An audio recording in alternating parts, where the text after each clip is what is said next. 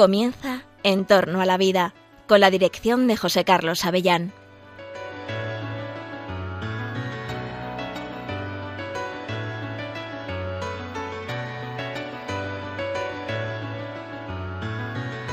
Buenos días, queridos oyentes de Radio María. Os saluda José Carlos Avellán. Estamos presentando una nueva edición del programa En torno a la vida.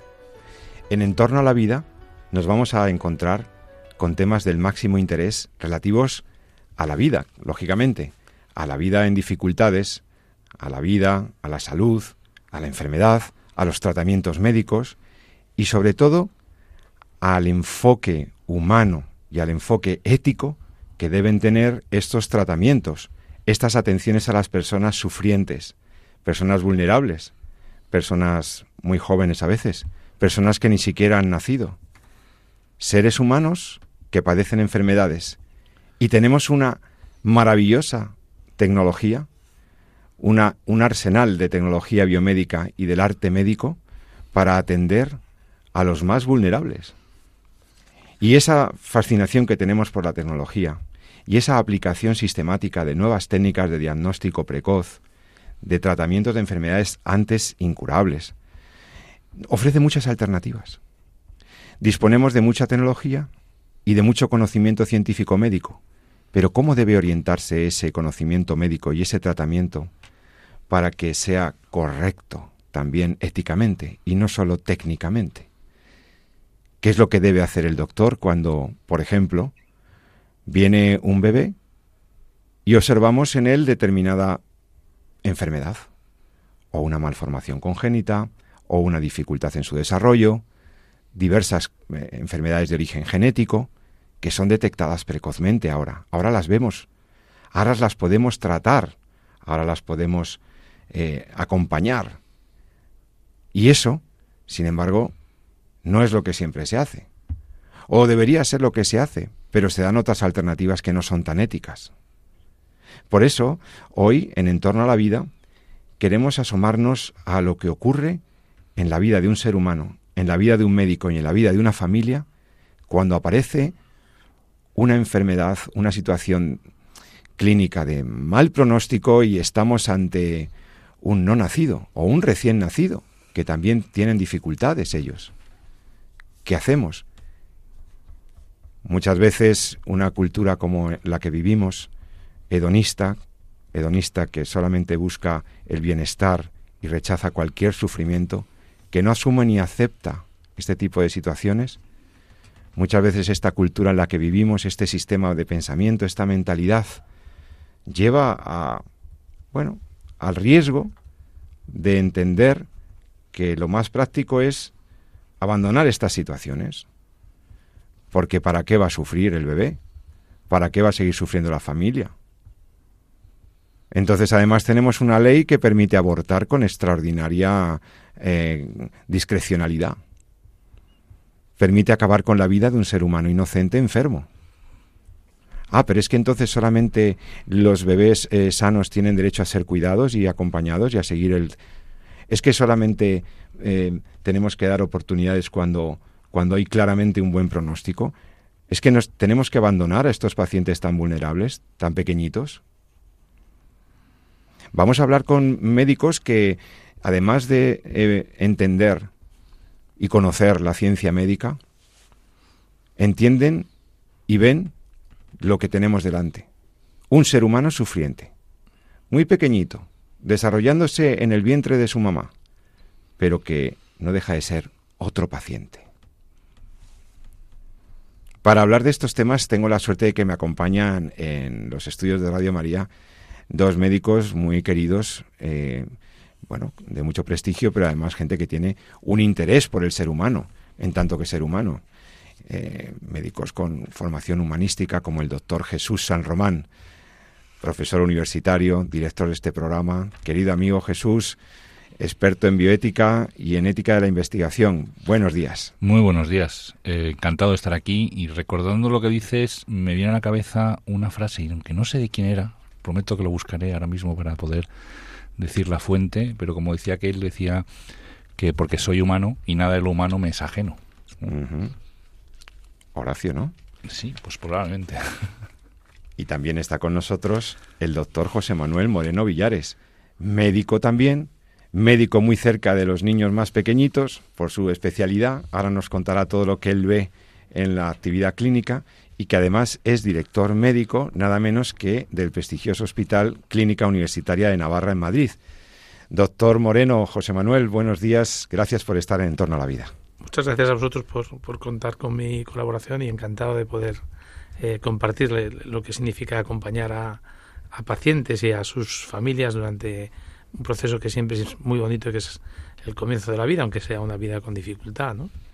Claro, porque la vida, lo decíamos en programas anteriores, que nuestros oyentes muchas veces, eh, bueno, hay algunos oyentes que cada 14 días están fielmente a, las doce y media hora peninsular, once y media en Canarias, están muy pendientes de en torno a la vida. Pero hay veces que, bueno, por circunstancias de la vida, porque has tenido que salir, no has podido escucharlo, y se lo descargan, se descargan el programa en el podcast es muy, esto quiero recordarlo porque si en un momento determinado un programa se te escapa o no puedes escucharlo hasta el final, siempre podrás descargarlo fácilmente en la web de Radio María, radiomaria.es podcast. Y allí están todos nuestros programas. Simplemente tienes que buscar en torno a la vida y descargarte el programa. Pues os decía que en un programa anterior estuvimos precisamente hablando de eso, de que la vida tiene dificultades. Nos decía una psiquiatra muy amable, la doctora Díaz Marsans, en el, programa anterior, nos decía que en la vida hay conflicto, en la vida hay dificultad, en la vida hay fracasos, en la vida hay situaciones de dolencia. Y vosotros, los médicos, estáis viendo que esas situaciones acontecen, pues a veces en el inicio justo de la vida. Y estamos viendo a los seres más vulnerables y vamos a descubrirles a los oyentes qué es lo que pasa y qué es lo que se puede hacer con un bebé que viene con dificultades. Porque, doctores, ¿qué tipo de dificultades encontramos en la clínica y, qué, y, qué, dice la medicina ante esas cosas? ¿Qué tipo de, situaciones podemos tener? Porque están los papás con una enorme ilusión y de repente les tenemos que comunicar un diagnóstico complicado. ¿Cómo se hace esto y, cuáles son las, las, enfermedades más recurrentes que estáis viendo? Bueno, enfermedades cada vez vemos menos, desgraciadamente. ¿no? De hecho, ya comentábamos en estos programas Digo la clínica, cuando ya son adultos, ¿no? Porque últimamente eh, la tendencia que hay es precisamente a, a matar a nuestros pacientes en esa etapa de su vida, cuando se detecta alguna enfermedad que entendemos, desgraciadamente con criterios y conceptos que no son ni mucho menos los válidos ni los mejores, entendemos que pueden esas enfermedades pueden alterar su calidad de vida o dificultar su pues bueno, su, lo que puede ser su vida una vez fuera del, del vientre de su madre, ¿no? De esto, fíjate, ya comentábamos en algún programa, con, no sé si recordáis, la, la doctora Teresa Vargas Aldecoa, que incluso en la ONU hizo una ponencia sobre, en el programa que llamaban Stop Discrimination Down, es decir, paremos ¿no? la discriminación en concreto, centrado un poco en lo que es el síndrome de Down, que lo lleva la Fundación Jerome Leyen y que lo trata de protegerlo precisamente porque el nacimiento de niños que vienen con alguna malformación o algún pues eh, o algún problema se ha visto claramente disminuido en los últimos años a través de todas las herramientas de control de calidad, de screening, etcétera. Entonces, en respuesta a la pregunta, a ver, cada vez vemos menos, porque desgraciadamente cada vez eh, se mueren más antes o se matan más antes de llegar a nacer. Es una pena porque podríamos hacer las cosas de forma diferente. Eh, incluso usando los mismos medios. decir, muchas veces hay, hay técnicas, hay medios que son intrínsecamente malos en sí mismos, ¿no? Esto ya lo hemos hablado, ¿no? Eh, pero otros son neutros, otros dependen un poco de para qué los usemos. ¿no? es quizá la técnica, como, como bien decías al principio, la técnica quizá no es mala en sí misma, no, no, no altera realmente o no entra en conflicto ¿no? con, con, la persona o no le agrede. Pero si la utilizamos mal, esto es como un martillo. ¿no? un martillo eh, será estupendo para clavar un clavo, ¿no? Pero claro, si lo utilizo para darle un golpe al vecino en la cabeza, pues mal, estoy usando mal el martillo, pero el martillo en sí mismo no me dice gran cosa. Hay otras técnicas que sí, que son intrínsecamente malas, aunque el fin sea bueno. Todas las técnicas de reproducción asistida, como decíamos, etcétera.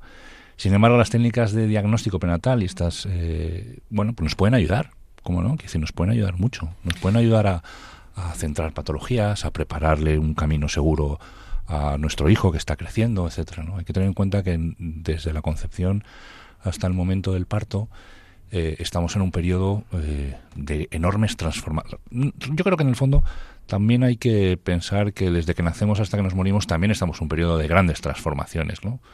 Tengo dos hijos adolescentes ahora y no sé muy bien cuál es la transformación mayor, si la adolescencia o el desarrollo embrionario.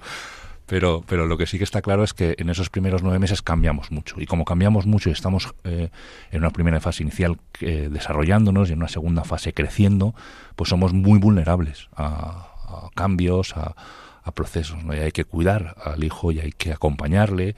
Y, y en el fondo es eh, el ginecólogo es un, probablemente uno de los médicos, desde mi punto de vista, más afortunados. Porque tiene dos pacientes. Tiene a su madre, a la madre y al niño. Y a los dos los cuidan. Hablemos entonces de ese periodo anterior al parto, ¿no? El periodo prenatal. Hablemos de lo que pasa ahí y cómo está lo del diagnóstico prenatal. Doctor Moreno, cuenten, descríbanos brevemente lo del diagnóstico prenatal. ¿Qué, tipos de diagnóstico prenatal hay ahora? Y, luego hablaremos de las dificultades éticas que puedan tener. Pero para empezar, ¿cuáles son los hechos médicos? ¿Qué es lo que tenemos delante? ¿Podemos tratar a los bebés? ¿Podemos curar bebés? ¿Podemos eh, no nacidos estar ahí con los no natos? Bueno, yo creo que por completar un poco lo que ha dicho Jesús, es decir, el diagnóstico prenatal tiene dos vertientes. Una, detectar lo que has comentado bien, que son aquellas enfermedades genéticas, o sea, tienen unas anomalías en los cromosomas que permiten diagnosticarse con simplemente un, análisis sanguíneo y sobre los que no podemos probablemente eh, modificar eh, las características de la enfermedad. El caso más eh, típico que le ha comentado es el síndrome de Down. Tú puedes diagnosticar un síndrome de Down, pero no tenemos hoy día herramientas para, para modificar la alteración genética. ¿no? Y otra parte del diagnóstico prenatal está encaminado a las malformaciones que tú puedes detectar por medio de la ecografía fundamentalmente, ¿no? Desde etapas muy muy muy tempranas, porque el desarrollo es eh, como también ha dicho Jesús muy paulatino, pero desde el principio todos los órganos y sistemas están presentes, en algunos crecimientos antes y otros después, y en todo caso siempre la maduración. ¿no? Pues sobre algunas de estas malformaciones, es verdad que hemos visto mucho cambiar el, el, modelo y eh, comentábamos un poquito antes de empezar la, la, conexión en directo, pues que se empiezan a crear eh, unidades de tratamiento fetal, ¿no? es decir, como algunas enfermedades, por ejemplo, defectos del, sistema nervioso, que no se haya cerrado bien la columna, lo que conocemos como espina bífida, o algunas malformaciones cardíacas o arritmias del corazón, pues se pueden tratar no, de una forma complicada ya dentro del, seno materno, ¿no? O eh, pues algunos otros problemas más complicados como que tienen que ver, por ejemplo, con el desarrollo pulmonar o insuficiencias renales por una displasia renal. Es decir, sí que hemos visto un progreso y eh, en, en, el en el abordaje, ¿no? Claro, depende mucho del sitio donde estés y que sea referido a una unidad donde tengan experiencia y medios suficientes para tratar adecuadamente. Yo creo que, aunque hemos empezado un poco tarde en España comparado, por ejemplo, con otros países, pero en esa línea hay centros en, Barcelona, Vallebrón o en, Madrid, por ejemplo, Hospital de la Paz, ¿no? que tienen unidades de referencia para tratar patologías ya en el feto. O sea que esto es maravilloso. O sea, eh, hay un conocimiento suficientemente amplio de la vida fetal, de la vida prenatal, como para que podáis, podamos, la, la, ciencia médica, diagnosticar esas enfermedades, en algunos casos tratarlas o paliarlas, en otros casos preparar a la familia para recibir eh, esa situación. Aquí entiendo que hay un momento crítico que es el momento de la comunicación. Cuando después, no sé, cuarto mes de embarazo, quinto mes de embarazo, después de estar todavía recibiendo la noticia, la alegría de un embarazo, y de repente, pues, el doctor eh, ginecólogo tiene que explicarle a, a esa mujer, a esa familia, que el niño viene con un problema. ¿Cómo se está gestionando esto? ¿Cómo se debe gestionar esto? Bueno, yo creo que sí. A ver, no, no estamos, y también hay que abrir un poquito los ojos, no estamos precisamente en un entorno o en una sociedad en la que eh, se mire con, con, buen criterio precisamente las enfermedades que aparecen en los primeros instantes de nuestra vida. ¿no?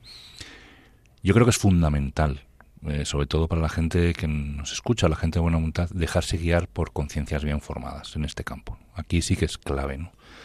Eh, es importante hablar con gente que tenga criterio, es importante que gente profesional, no solamente gente bien formada desde el punto de vista ético, sino también gente puntera en las líneas, en, los actuales campos científicos de atención prenatal, eh, para que nos digan, nos ofrezcan cuáles son las posibilidades. Al final, generalmente eh, parece que cuando vemos una, eh, se diagnostica una enfermedad en un niño, prácticamente ya se le da el pésame, ¿no?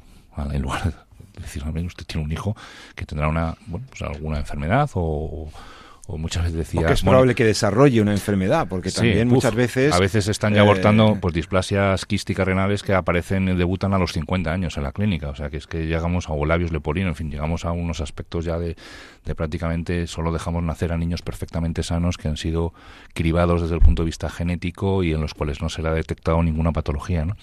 Y esto es muy paradójico, decir, está descrito incluso en la literatura científica lo que llaman algunos la paradoja de la discapacidad, ¿no? Gente que precisamente que en su discapacidad se encuentran llenos de vida y con una plenitud y una eh, y entienden su vida como completamente digna y plenamente desarrollada, muchos, mucho más allá que muchos de los que estamos a priori sanos, que a veces vemos la vida como de tejas abajo, ¿no? que se suele decir. ¿no? Pero bueno, en cualquier caso, volviendo un poco al, original, es importante no quedarse en el, en el diagnóstico inicial. Es, es, es, bueno y muy recomendable no consultar a profesionales bien formados, profesionales que, que, estén, como decía, punteros y, con una rectitud de conciencia para que nos vayan diciendo, mira, pues esto es lo que hay, estas son las posibilidades que tienes, esto es lo que nos dice la ciencia actualmente, te vamos a acompañar, podemos seguir contigo, y etcétera, ¿no? Eh, Doctor Moreno, ¿cuál es la experiencia suya en esto? No, es un poco la misma. Es verdad que yo coincido contigo que el momento clave, y todo el mundo lo reconoce, es el momento de la comunicación. Y además la comunicación tiene que ser gradual y no tiene que ser, no, pensar que la comunicación es de un solo momento. Hay que dejar tiempo para la reflexión. ¿no? Una de las cosas que yo creo que probablemente el día que estuvo aquí Teresa Vargas dijera es, eh, eh, ellos quieren estar presentes en el momento de la comunicación, porque la visión que suele tener la familia de un paciente que tiene una discapacidad es muy distinta de la visión teórica que tiene la persona que no se ha enfrentado a la discapacidad. Entonces, han hecho mucho, por ejemplo, las asociaciones de, de, padres o de familias queriendo estar presentes en el momento de la información.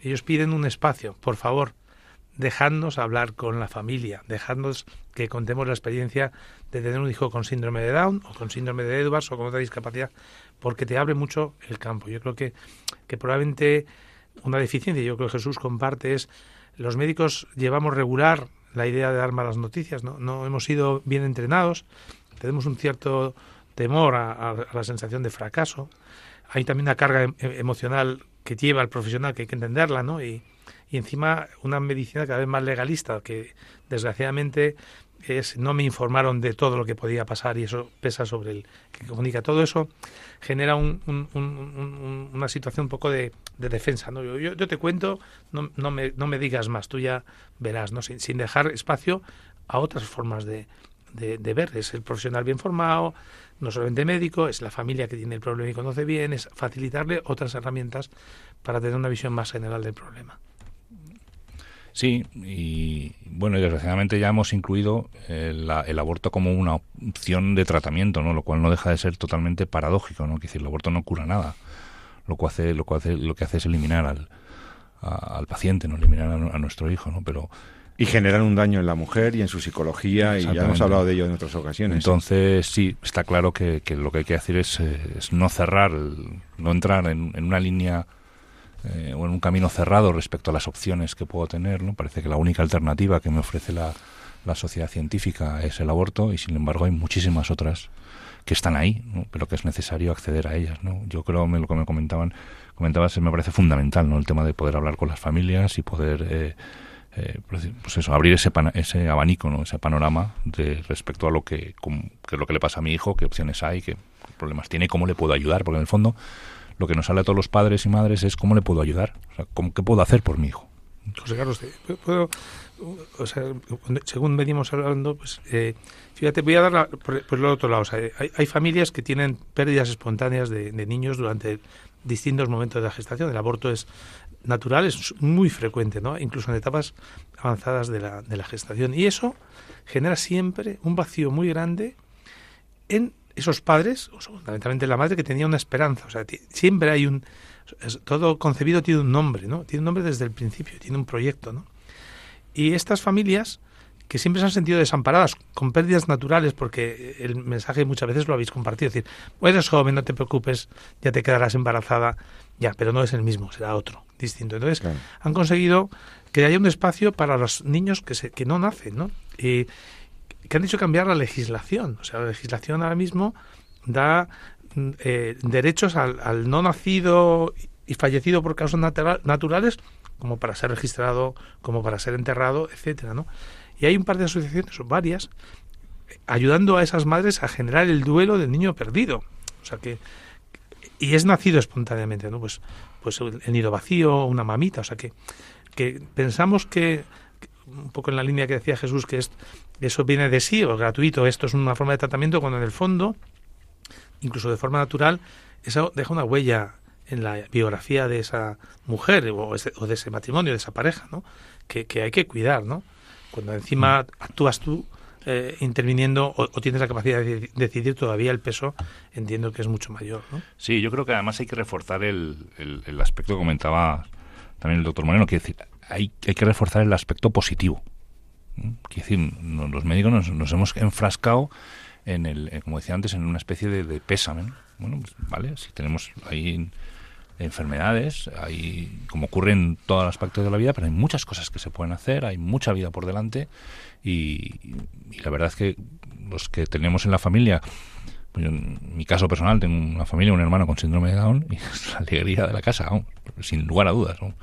Entonces, e, en ese sentido hay que abrirse a la mente y salir un poquito de esos eh, patrones que la sociedad, que es muy utilitarista, en la, como hemos hablado, y muy hedonista en la sociedad en la que vivimos, donde se entiende pues que aquello que nos cuesta esfuerzo, que, que va, nos supone algún problema, es algo que hay que dejar de lado. Y eso es un error, sobre todo cuando hablamos de la vida de las personas.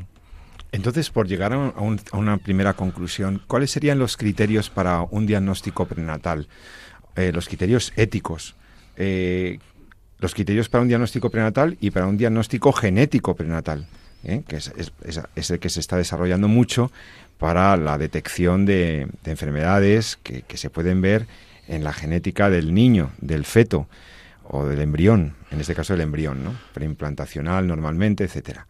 ¿Cuáles, los, ¿Cuáles son los criterios que hay que tener en cuenta para que podamos decir que el diagnóstico prenatal, que es algo en principio, como decía el doctor San Román, es una, es una aplicación médica, es una praxis médica, una práctica médica, para que sea ético, para que sea correcto moralmente? Yo creo que probablemente la intencionalidad, o sea, el, diagnóstico, como bien has dicho, es tener datos eh, que te ayuden a tomar decisiones de manejo es siempre es positivo, ¿no? ¿Qué haces tú con los datos es lo que genera el conflicto, ¿no? Eh, nos permite, el diagnóstico prenatal nos permite detectar pronto problemas, que podemos algunos, como hemos comentado, buscar soluciones durante el embarazo, o el lugar mejor para nacer, o la forma de explicar a los padres a qué se van a enfrentar y cómo acompañarles, cómo darles también esa visión más amplia ¿no? de, de, de, de cuánto de enriquecedor puede ser una vida con discapacidad darles honradamente también los pronósticos de lo, de lo que se puede esperar. Hay, hay enfermedades que con el diagnóstico eh, prenatal, sea genético o sea eh, el de imagen, pues ya puedes decir, pues este, esta vida va a ser probablemente muy corta, ¿no? Y, y el, pero no va a tener sufrimiento. Estoy pensando, por ejemplo, diagnosticar a un niño con una anencefalia, ¿no? Es decir, que significa que no tiene un desarrollo del sistema nervioso. Estos niños que fuera del sistema nervioso tienen una forma normal, tiene una vida corta, muy corta. A veces es de minutos, a veces es de días, o poco más de meses. Bueno, pero eh, la posibilidad de acompañar a ese hijo en ese tiempo es lo que les va a quedar. Muchas veces decimos, por ejemplo, dentro del programa que, que eh, te acompaña, que luego creo que comentarás, es a veces de un hijo solamente te queda una imagen, un recuerdo, un beso, una caricia, ¿no? Pero esa es insustituible. Ese instante es pleno, a veces tan pleno como una vida entera, o más pleno, porque nuestra vida está llena de muchos eh, grises, ¿no? Y muchos eh, eh, luces y sombras. Pero a veces hay vidas muy cortas que solamente tienen luz, muy cortita, pero luz, ¿no? Recuerdo un caso que salió en, en la universidad, en el, en el máster de bioética, de una, un diagnóstico de anencefalia eh, un bebé le detectan esto, que tenía una, bueno, pues un infradesarrollo de una parte del cerebro y eso sabían los médicos que como el, el feto tenía esta, esta, esta, bueno, pues esta discapacidad, esta, nacía con este problema, venía con este problema, pues que había algunas funciones vitales que no iba a poder desarrollar, obviamente. Y entonces que el niño iba a nacer siendo ya un enfermo terminal. Y entonces se lo dijeron de tal manera a los padres que dijeron, bueno, ¿y, y para qué le vamos a mantener con vida? O sea, ¿para qué vamos? Y al revés. Entonces recibieron asesoramiento, hablaron con ellos y después de esa, de esa comunicación entendieron que su hijo merecía los cuidados, que merecía cuidados paliativos que, y que cuando naciera, que luego sobrevivió, no sé si sobrevivió dos o tres meses, es un caso eh, de supervivencia largo, de una una anencefalia, ¿no? Y, claro, se ve el diverso enfoque que puede haber ante esto. ¿Para qué vamos a sostener la vida de este bebé? Para que, ¿no? Y entonces la madre fue la que dijo, no, no, yo quiero que nazca, que se le den cuidados paliativos y si tiene que fallecer, cuando fallezca le enterraremos. Y por supuesto haremos una misa, un funeral. Entonces, fijaos qué diferencia de planteamiento es lo que nos están diciendo los doctores. Tenemos la tecnología, tenemos el conocimiento, tenemos los métodos de diagnóstico, pero tenemos que afrontar la realidad. Y cuando hay que afrontar la realidad, por durísima que es, ¿no? que pueda resultar a priori, viéndola con esta clave, eh, pues es bien distinta, ¿no? Fíjate que mm, en el fondo esto es lo que dice. Yo creo que sería bueno que lo pudieran consultar los que tengan más dudas, lo que la Donum Vitae, la instrucción. Donum Vitae, Donum Vitae. El don de la vida, ¿no? El don de la vida, instrucción pastoral. Sí, de la Sagrada Congregación para la Doctrina de la Fe, allá por el año 87, ¿no? Me parece, en febrero del 87, quiero recordar. Eh, habla muy bien del diagnóstico. Una de las cosas que toca es el diagnóstico eh, prenatal. Entonces voy a leer textual los las primeras, la primera lo que dice el magisterio de la Iglesia. Sí, no en todo porque es muy bonito, pero sí por lo menos la primera parte, pues yo creo que centra un poco todo lo que estamos hablando, ¿no? Porque como siempre la, Iglesia que es madre mima también las palabras ¿no? que usa. Dice, entonces la pregunta es, ¿es moralmente lícito el diagnóstico prenatal? es lo que nos estamos preguntando. Directamente, la pregunta sí, la intenta afrontar el Papa ahí, ¿no? Si el diagnóstico prenatal respeta la vida y, e integridad del embrión y del feto humano y se orienta, y aquí pone dos condiciones, fíjate qué bonito, ¿no? Se orienta hacia su custodia o hacia su curación, la respuesta es afirmativa. Quiere decir, si yo lo que trato es obtener información para poder custodiar, cuidar mejor a mi hijo, aunque sepa desde el punto de vista clínico o médico que la evolución va a ser mala, eh, pero lo que quiero es bueno prepararle un camino seguro, estar que los pediatras puedan estar allí presentes cuando nazca, por si hay una complicación en el parto, etcétera, o bien porque con el desarrollo de la medicina eh, la la medicina ha avanzado lo suficiente para que yo pueda mm, generar o intervenir desde el punto de vista terapéutico y tratar de paliar los efectos de una enfermedad o alguna malformación, pues todo esto eso está es bienvenido.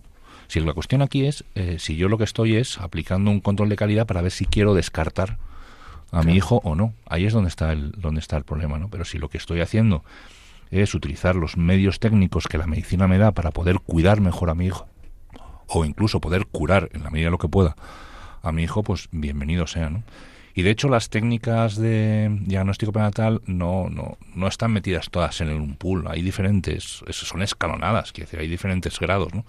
Quiere decir, están de las que son invasivas, de las que no son invasivas, por ejemplo una ecografía que te permite un diagnóstico por imagen, eh, pues incluso técnicas de análisis de la sangre de la madre sin tener que acceder al, al vientre materno, a unas técnicas ya más invasivas como puede ser la amniocentesis, etcétera. Amniocentesis. Y ahí cada, cada una de ellas, cada paso tiene que estar justificado. Decir, esto no va todo en un pool. ¿No? En un tiene que haber una proporcionalidad también en el riesgo-beneficio, ¿no? Bueno, pues venga, vamos a aplicar las baterías de pruebas a ver qué tal. No, uno va paso a paso y va viendo y si va todo bien, pues no hay por qué seguir y si se pilla, si se diagnostica algo que no corre, que no va correcto, entonces a partir de ahí podemos decir qué es lo que vamos a hacer y en qué sentido tiene lo que vamos a hacer, por qué queremos hacer lo que queremos hacer, qué es lo que estamos buscando, porque si no podemos perder el norte, ¿no? De, si no queremos, vamos a hacer una técnica que nos da una información que solo puede, solo puede aportar la idea de que yo vaya a abortar o no, pues probablemente esa técnica no tenga ningún sentido, ¿no?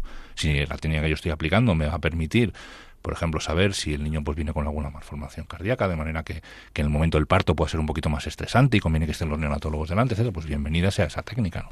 Entonces es muy importante ajustar esas dos, esas dos líneas, ¿no? la proporcionalidad de la técnica de diagnóstico que estamos eh, utilizando y el sentido por el cual la estamos empleando, ¿no? porque a veces eh, la técnica podrá ser lo que quieras, pero si no tiene ningún sentido que la hagamos, no, ¿para qué? O sea, yo, yo apunto un poco lo que dice el doctor San Román en el sentido de, de que hay que entender, hay que tener la pregunta de qué me aporta la nueva prueba, es decir, pasando de que hay pruebas sencillas y otras invasivas que conllevan un riesgo también de pérdida eh, del, del, embrión o del feto, ¿no? Eh, del resultado de esta prueba, ¿qué se deduce fuera del conocimiento solamente del dato, ¿no? Si realmente yo tengo una cromosomopatía que está diagnosticada a través del análisis en sangre materna y es suficientemente claro, hacerle una amniocentesis aporta algo, salvo que quieras eh, buscar terminar con el embarazo y dar con certeza, pues probablemente no. Y también decir que, que, las, eh, que, no todas las técnicas, hay que pedir permiso a las, a las madres o a la mujer embarazada y explicarle el sentido de, las de, de, algunas exploraciones y para qué, porque si no, se ven a veces en la dinámica de recibir información que es difícil luego de manejar y que le plantea a veces verdaderos conflictos de, toma de decisiones que, que, tenía claro a priori y que se ve eh, abrumado por una técnica, otra técnica, una confirmatoria, etcétera, etcétera, en un momento, como habéis comentado, de gran vulnerabilidad eh, afectiva, como es el embarazo, ¿no? Ojo, porque la actitud del profesional en esto no es neutra, ¿eh? Quiere decir, cualquier actitud que yo como profesional de la medicina eh, vaya unida a ligar el diagnóstico prenatal con el aborto, en cuanto a información, en cuanto a salida, es una actitud que, es moralmente reprobable. Quiere decir, el, el, tema de el distanciamiento, por así decirlo, para que, nos entiendan, para que nos entiendan, del aborto no es solamente para no practicarlo. Es, va mucho más allá. ¿no? Entonces, yo lo que no puedo decir, o que como profesional lo que no puedo es eh, hacer una técnica a priori puede no ser éticamente mala, como puede ser, por ejemplo, el diagnóstico de sospecha del síndrome de Down, y luego desentenderme y ofrecer a los padres como única solución el tema del aborto y ya está. Entonces, eh, yo no soy un person, o sea, yo soy un personaje que está en la cadena, pero no soy un personaje completamente neutro en el sentido de dar esa información. Y es que, perdona Jesús, es que aunque tú estés, aunque seas un médico, que serán, son minoría, está claro, pero aunque fueras un médico que aceptara el aborto como una opción por aquello de respetar la autonomía, la famosa autonomía de la mujer, eh, como médico tienes el deber informativo de ofrecer todas las alternativas, no solamente la del aborto. Aunque tú tuvieras en tu mente no, no, yo creo que, una conciencia mal formada. alternativa, claro, es que no se te puede, es que un, buen médico tiene que dar información. Cualquier intento de concatenar el diagnóstico prenatal con el aborto ya en sí mismo es moralmente inaceptable. Es inaceptable. o sea, yo no es mi campo profesional. Eh, pero si me enfrentara a eso, lo que tienes que pues, bueno, esto es lo que hay, esto es lo que tenemos y estas son las alternativas. Yo las alternativas del aborto no lo incluyo como una alternativa terapéutica a, en mi profesión. Otra vez estamos ante, esa, ante ese conflicto entre los derechos de la persona, que por supuesto que están ahí, los derechos de la autonomía, hay que respetar la autonomía del paciente, hay que escuchar a los pacientes, hay que hacerles partícipes de los procesos decisionales, eh, eso significa autonomía, que, el paciente tenga la información para que pueda tomar con su médico una decisión en esa alianza terapéutica, en, una buena, en un buen conocimiento de las opciones, pueda tomar aquello que es el bien, que es lo correcto, bien informado, bien informada. La autonomía significa respetar a nuestros pacientes, no abocarles a situaciones eh, ocultándoles parte de la información, no abandonar a los pacientes. O sea, hay un riesgo en, en la sobreestimación de la autonomía, que es el abandono del paciente. Es el decir, como decía el doctor San Román, ante esto, pues lo que te queda es abortar antes de la semana 26, porque si no, ya no tienes, ya no tienes derecho al aborto. En fin, de esto vamos a seguir hablando. Estamos hablando ahora con el doctor San Román y con el doctor Moreno Villares. El doctor San Román, profesor universitario, el doctor Moreno, director médico de la Clínica Universitaria de Navarra, porque van a venir ahora, os vamos a contar alternativas como el programa que tiene en la Clínica Universitaria de Navarra en Madrid. Precioso el programa CUN te acompaña. Cómo se puede hacer y muy bien este acompañamiento ante un mal pronóstico, este acompañamiento a los padres, a la familia, plenamente coherente con la ética de la profesión médica. Vamos a ver algún ejemplo a la vuelta de un momento de descanso. Te propongo que escuchemos una canción que de Ramón Mirabet, Home is the word heart is, es decir, ¿dónde está nuestra casa? Nuestra primera casa fue el vientre de nuestra mamá. Nuestra primera casa fue el hogar de su, de su cuerpo. Nuestra primera casa fue la familia, pero tu corazón siempre, pero tu casa siempre está donde está tu corazón. Por eso me gusta esta canción de amor que te propongo escuchar y en un par de minutos, tres minutos, volvemos aquí contigo en Entorno a la Vida, en Radio María. Hasta ahora mismo.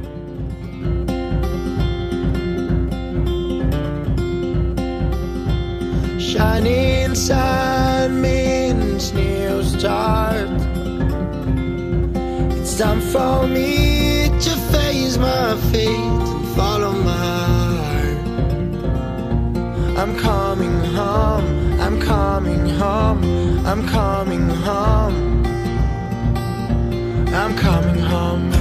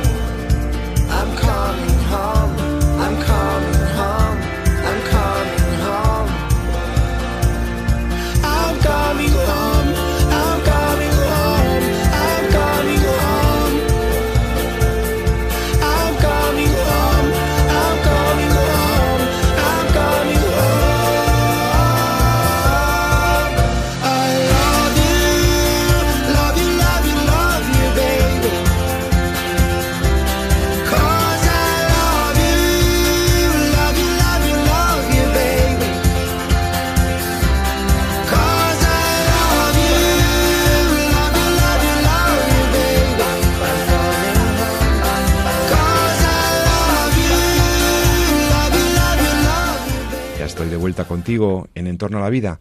Te habla José Carlos Avellán en Radio María. Hemos escuchado esa canción sobre dónde está tu casa, dónde está tu hogar, dónde está tu corazón, dónde pones tus cosas, dónde pones tu amor, dónde pones tu corazón.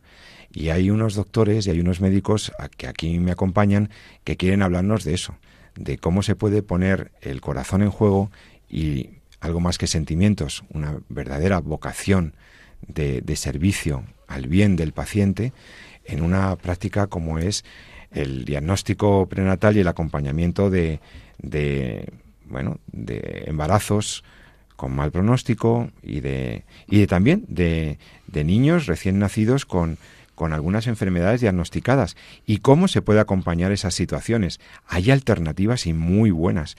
Hemos hablado de los derechos de, por supuesto, de la autonomía, hemos hablado del avance de las ciencias de diagnóstico prenatal y de diagnóstico genético prenatal y de cómo se pueden tomar diversas decisiones y que no todas son igualmente buenas y que, y que abocar solamente al aborto porque un bebé o un feto venga con una enfermedad o con la probabilidad siquiera de desarrollar una enfermedad que es claramente inmoral. Hemos visto que además lo dice también el magisterio de la Iglesia. La mera proclividad, o sea, el hecho de que pudiera desarrollar una enfermedad eh, eh, justificaría recomendar un aborto. Ah, doctores, ¿qué, ¿qué podemos decir y qué alternativas positivas tenemos? Bueno, me gustaría que el, doctor Moreno nos comentara lo de Cunta Acompaña, porque es de estos programas que cuando uno los ve, los, los lee, dice, joder, qué bien, ¿no? Por fin, ¿no? Empezamos a, a, volcarnos en lo que es nuestra profesión, que, es cuidar a, nuestros pacientes. Es que, es que es que es para lo que nos hemos formado, es lo que llevábamos dentro, ¿no? Cuando empezamos la carrera, pues esta vida muchas veces nos da muchos golpes, ¿no? Pero uno cuando empieza la carrera, empieza primero, no empieza pensando a ver qué voy a, cómo voy a matar a mis pacientes que ya no me son útiles, ¿no? sino lo que, qué puedo hacer por ellos, ¿no? cómo los puedo acompañar, eh, como decía pues muy bien en el origen de los paliativos, ¿no? ayudar a nuestros pacientes a vivir hasta que mueran. ¿no? Y yo creo que el programa CUN te acompaña es, es muy bonito en ese sentido. CUN, Clínica Universitaria de Navarra, tiene un programa, o sea, ellos tienen unidades de tratamiento fetal, tienen unidades de neonatología avanzadas, por supuesto, pero tenemos la suerte de que el director médico de la Clínica Universitaria de Navarra Madrid nos explique esto de CUN te acompaña. ¿Qué es esto? Bueno, antes, gracias por la oportunidad de que os cuente el programa, que es verdaderamente una de esas pequeñas joyitas que tiene la clínica, ¿no? en gran parte por el empuje del doctor Luis Chiva, que, es el jefe del, Departamento de Ginecología y Obstetricia, y es un tema que realmente también él, por circunstancias personales, vive muy de cerca. ¿no? O sea, eh, en muchos sitios hay muchos profesionales que tratan muy bien a mujeres que tienen un embarazo cuyo resultado es un feto con una enfermedad grave. Eh, o sea, que no hay que pensar, siempre te vas a encontrar en muchos sitios, incluso en los sitios más adversos, gente con sensibilidad. Lo que pasa es que también te vas a encontrar gente que no tiene esa sensibilidad. Entonces, a veces, la situación en la que se puede ver abocada esa familia que ha, decidido seguir adelante con una gestación problemática no siempre es bien entendida. Y, el hecho de tener que justificarte siempre eh, o tener que dar una explicación, pues es una carga añadida al dolor que ya tiene esa familia. Yo creo que, que eso es lo que entendemos que en un sitio como la clínica podemos aportar. Es decir, si la institución apuesta por acogerte, acogerte a ti a tu hijo y a tu familia, acompañarte, darte el consejo, explicarte, que, que, uses esa, que la gente te va a entender, no tienes que pedir ningún favor, no tienes que exigir nada más que escuchen, quieres tener los mismos derechos, tu hijo tiene los mismos derechos que cualquier otro a recibir, como te decía el doctor San Román, los cuidados que necesite. A veces los cuidados que necesita es cuidados paliativos, desde el momento que te diagnostican. Pues esa es la idea del, del, programa dentro de la clínica que, al que pueden acceder mujeres que pueden o no tener acceso a la clínica porque su seguro, porque no, que tengan este diagnóstico de una enfermedad grave del feto, que tengan pocas posibilidades de que, de que eh, haya algún tratamiento curativo, que deseen ser entendidas, que deseen ser acompañadas, que les garanticen que pueda estar en esos momentos que, que va a vivir o no ese bebé, que si pueden el resto de la familia estar cerca también, que si son gente que tiene fe y lo que desea es recibir el, poder administrar el bautismo, que, que, se pueda programar y estar ahí en ese momento, que tenga un espacio para ellos y la familia en esos instantes que después del nacimiento y que luego tengan un recuerdo, es decir, que eh, eh, las enfermeras y las matronas hacen un trabajo extraordinario antes y después de acompañar de esas cosas tan sencillas como, como decía, pues la huella, hacer la, la huella, todos los recién nacidos, ¿sabéis? Tienen huella de la palma de la, de la, de la planta del pie y también de la mano, pues estos niños que aunque tengan unos instantes de vida, pues también tienen huella. Es, es tu, la fotografía de tu hijo, ¿no? Y tienen cordón umbilical y que se clampa y tienen su, pues tienes su, cordón y tienen probablemente esa mamá o ese han hecho unos, o las abuelas han hecho unos patucos, o le han puesto un gorrito, que va a durar un minuto, pero ese es el que se va a quedar en su caja de recuerdos. ¿no? Entonces, eso ah, tiene, aparte del valor ético, es el valor para el, el, duelo, que es la pérdida siempre de, de, de, cualquier persona, tiene, es un proceso, ¿no? Un proceso que es muy, es muy bueno hacerlo bien, ¿no? Porque si no, el, un duelo inacabado es un motivo de grandes problemas, ¿no? Para, para la persona, para la familia, y el duelo es ese, ese poder despedirte, ese poder acompañar, ese no he hecho lo que podía, ¿no? Eh, he manifestado mi cariño así. El, testimonio más, eh, más, grande no es el que damos nosotros, es el que te pueden dar las familias. cualquier palabra o cualquier entrevista, como ha dicho antes el doctor, como has dicho tú mismo, de doctor Son de esa familia, vale más que cualquier ejemplo que digamos los demás. Ese no lo cambiarían por nada. Y eso que detrás hay una carga de sufrimiento. No, no, no somos ingenuos, no, no, no decimos qué suerte has tenido que has tenido un diagnóstico de algo.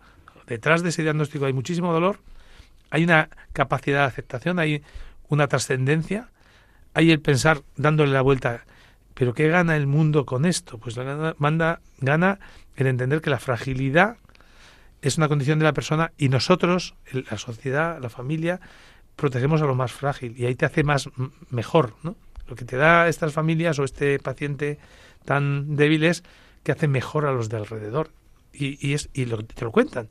Todos hemos crecido. El profesional que ha tenido la suerte de estar al lado, bueno, no se pone rodillas porque no queda bien en ese momento, pero dices, yo debería besar donde pisa este, esta, este padre, esta madre, estos hermanos, ¿no? Bueno, pues en la clínica, en estos cuatro años y, y medio de funcionamiento, pues hemos tenido la suerte de acompañar pues situaciones como las que habéis comentado, pues niños con anencefalia, eh, niños con una displasia renal bilateral incompatible con que, no, tiene función renal, algunas cromosomopatías síndrome de Down es una cromosomopatía que tiene un diagnóstico y un pronóstico bastante aceptable. Además, como bien sabéis, hay nuevas alternativas terapéuticas de, de, gran interés, pero no es el caso. Pero otras, como la trisomía 13, que antes se daba un pronóstico infausto inmediato, bueno, se ve que hay alternativas y hay uno de nuestros pacientes con trisomía 13 dentro de una vacuna compañía, pues tiene ahora ya tres años, ¿no? Eh, después de y ha tenido alguna cirugía correctiva de, o paliativa de, de su problema cardíaco y, y, los padres pues viven con, con gran alegría la vida de esta niña que curiosamente se llama Luz, ¿no? Es decir, que los padres quisieron que se llamara Luz, ¿no? O sea que, que ese, digamos que la institución intenta hacer lo mínimo que podríamos hacer por una familia que, que ha tenido el valor de, de, de, a pesar de enfrentarse a un diagnóstico tan malo, entender la, el, eh, lo que significa el valor real de ese hijo o esa hija, ¿no? Es un delicado, es un delicado, una delicada línea la que, la que media entre el, momento en el que diagnosticáis una, una enfermedad complicada en el, en el feto, eh, embrión o feto, el riesgo que de decir, bueno, pero lo vamos a llevar a término. Eh, lo llevamos a término, no, no, no nos estaremos encarnizando. Eh, esto eh, está justificado. O sea, entiendo que debe ser también complicado para vosotros me medir esto, ¿no? Eh, aunque es una vida y hay que tratarla como, como cualquier otra, ¿no? Es decir, ¿cómo manejáis esta, esta, esta posible objeción ética que se puede hacer? Mira, esta es pregunta que me, alegro mucho además que la hayas hecho porque yo se le he oído a unos padres que por otra razón tenían una hija con, una, con un diagnóstico y, y gente buena, ¿eh? Y, y, ellos en un momento determinado... Eh, no nos estaremos obstinando, claro. Tenían esa duda, ellos, ¿no? ¿no? Esa, sí. esa, duda, o sea, que, que, que, que, nunca yo había pensado... O sea, que, hay que pensar que sus padres piensan también en ese sentido, decir, oye, no estaremos haciendo más daño. Eh, al final hay que decir, tú, tú, no estás haciendo ningún daño. Es decir, la, tú no cambias el curso de, de, la historia. La historia viene ya escrita. Tú estás a la altura de las circunstancias. Tú vas a ser el mejor valedor de ese hijo. Tú no vas a hacer nada por prolongar aquello que realmente no, a lo mejor no tiene ninguna otra posibilidad. Vas a hacer que esos instantes, que puede ser incluso no llegar a nacer, tenga todo el reconocimiento que tiene cualquiera de tus otros hijos, si tienes, o, o si es el primero. Y eso no, no, te lo va a quitar nunca nadie, al revés, no vas a, vas a tener, yo no, yo he sido, he sido padre, he sido madre de este hijo que a veces no ha nacido, ¿eh? y le he dado todo lo que yo le podía dar. Y hay que salir de esa... Porque a veces la, la presión es de fuera, decir, ¿cómo? ¿Qué injustos claro. sois? Si no le, no le vas a ofrecer nada, ¿cómo eres capaz de hacer que la madre tenga ese padecimiento continuo o este niño? A veces escúchales a ellos. Escúchalos claro, y además yo no le estoy dando una expectativa falsa, les, no. le he dado un diagnóstico veraz, le he dicho lo que hay. Se lo he dicho de la manera más cordial, gradual y profesional que se puede decir esto. Le estamos ofreciendo un acompañamiento psicológico, incluso espiritual, si así lo requiere. Le estamos diciendo lo que hay. Entonces, eso, unos padres honestos tienen que agradecer que esa es la verdad de lo que tiene su hijo. Y que estos doctores están velando por el bienestar de su bebé, que no van a prolongar innecesariamente esa situación. Es que esa pregunta del encarnizamiento terapéutico, de la obstinación terapéutica, puede estar ahí. Por eso se la he hecho a bocajarro al doctor Moreno, porque sé que ellos lo hacen bien, ¿no? Ahora, eh, Jesús, mmm, el duelo de un hijo. Eh, o sea, vamos a ver, es que también manejar eso es, es, tremendo, ¿no? No es cualquier duelo, pero hay que hacerlo. Es decir, los psiquiatras nos dicen que el duelo es un proceso necesario, incluso para un, un ser con el que has convivido tan poco tiempo, ¿no? Que es, que, que, es, que es conveniente tenerlo, porque si no está ahí eso, que no hay algo que no ha resuelto, ¿no? Entonces me parece muy importante lo que ha dicho, porque, claro, el, duelo de un hijo y cómo sublimar eso y cómo dar un sentido a, a, esa situación, luego ya es cada uno, ¿no? Eso ya es cada uno. Pero el duelo hay que hacerlo y hay que, hay que poner las circunstancias para que esa familia pueda vivir ese momento. ¿no? Sí, bueno, de la manera más humana y es más... difícil porque es muy humano.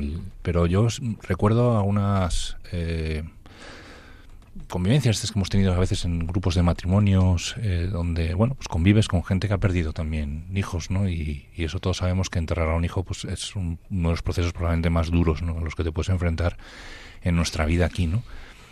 Y sin embargo, eh, fíjate que el común denominador que encontraba yo, esto ya es una opinión meramente personal, pero a mí me llamó mucho la atención, ese común denominador que encontraba en estos matrimonios, en estas parejas, pues que tienen algún hijo en el cielo, es precisamente esa, ¿no? esa fe, esa esperanza y el amor que les han puesto.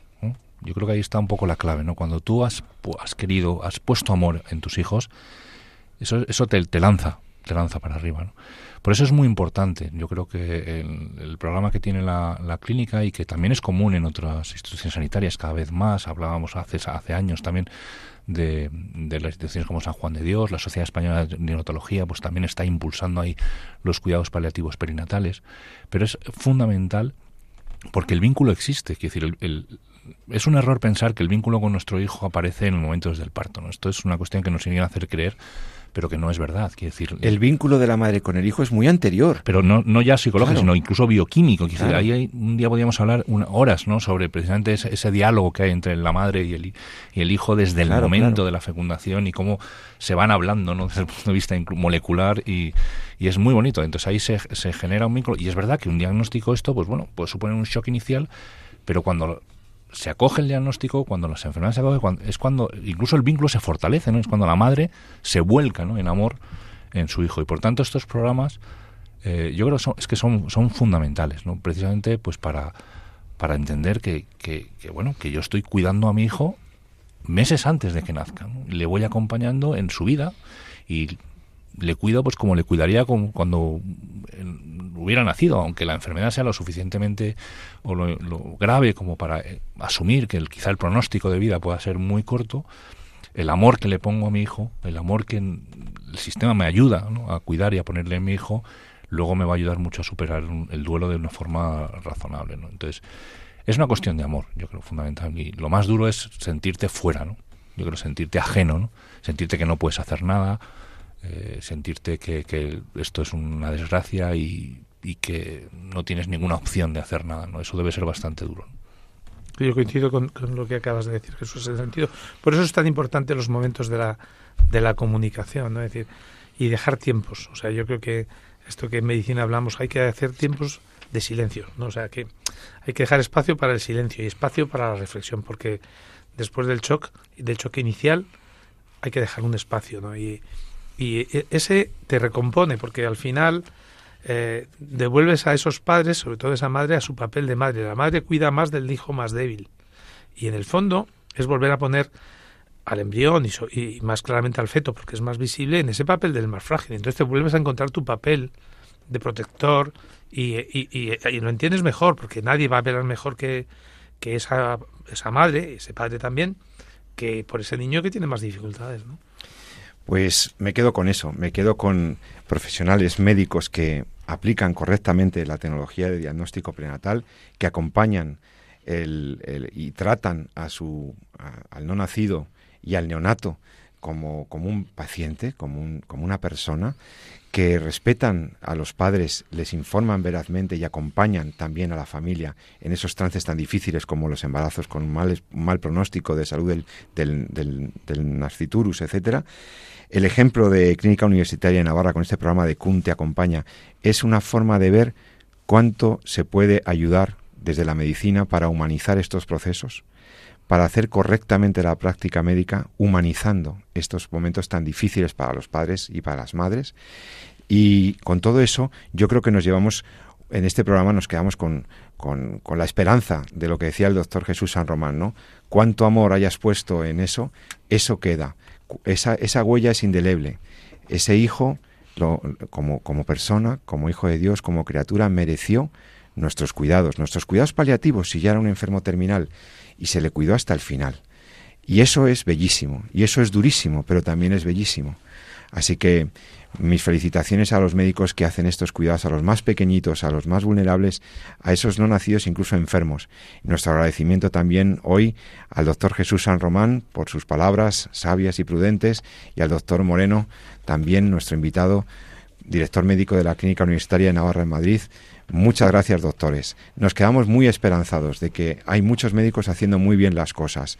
Rezamos por esos padres rezamos por esos médicos para que acierten en la comunicación, en la palabra, en el acompañamiento a ese sufrimiento y también para que encontremos todos esperanza para seguir amando la vida, sosteniéndola hasta donde el Señor quiera, de manera razonable, respetando los tiempos.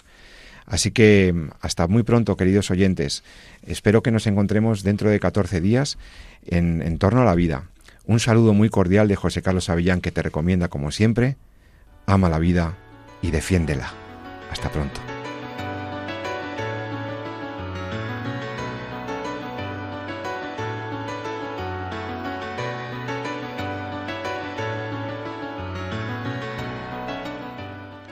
Han escuchado en Radio María En torno a la vida, un programa dirigido por José Carlos Avellán.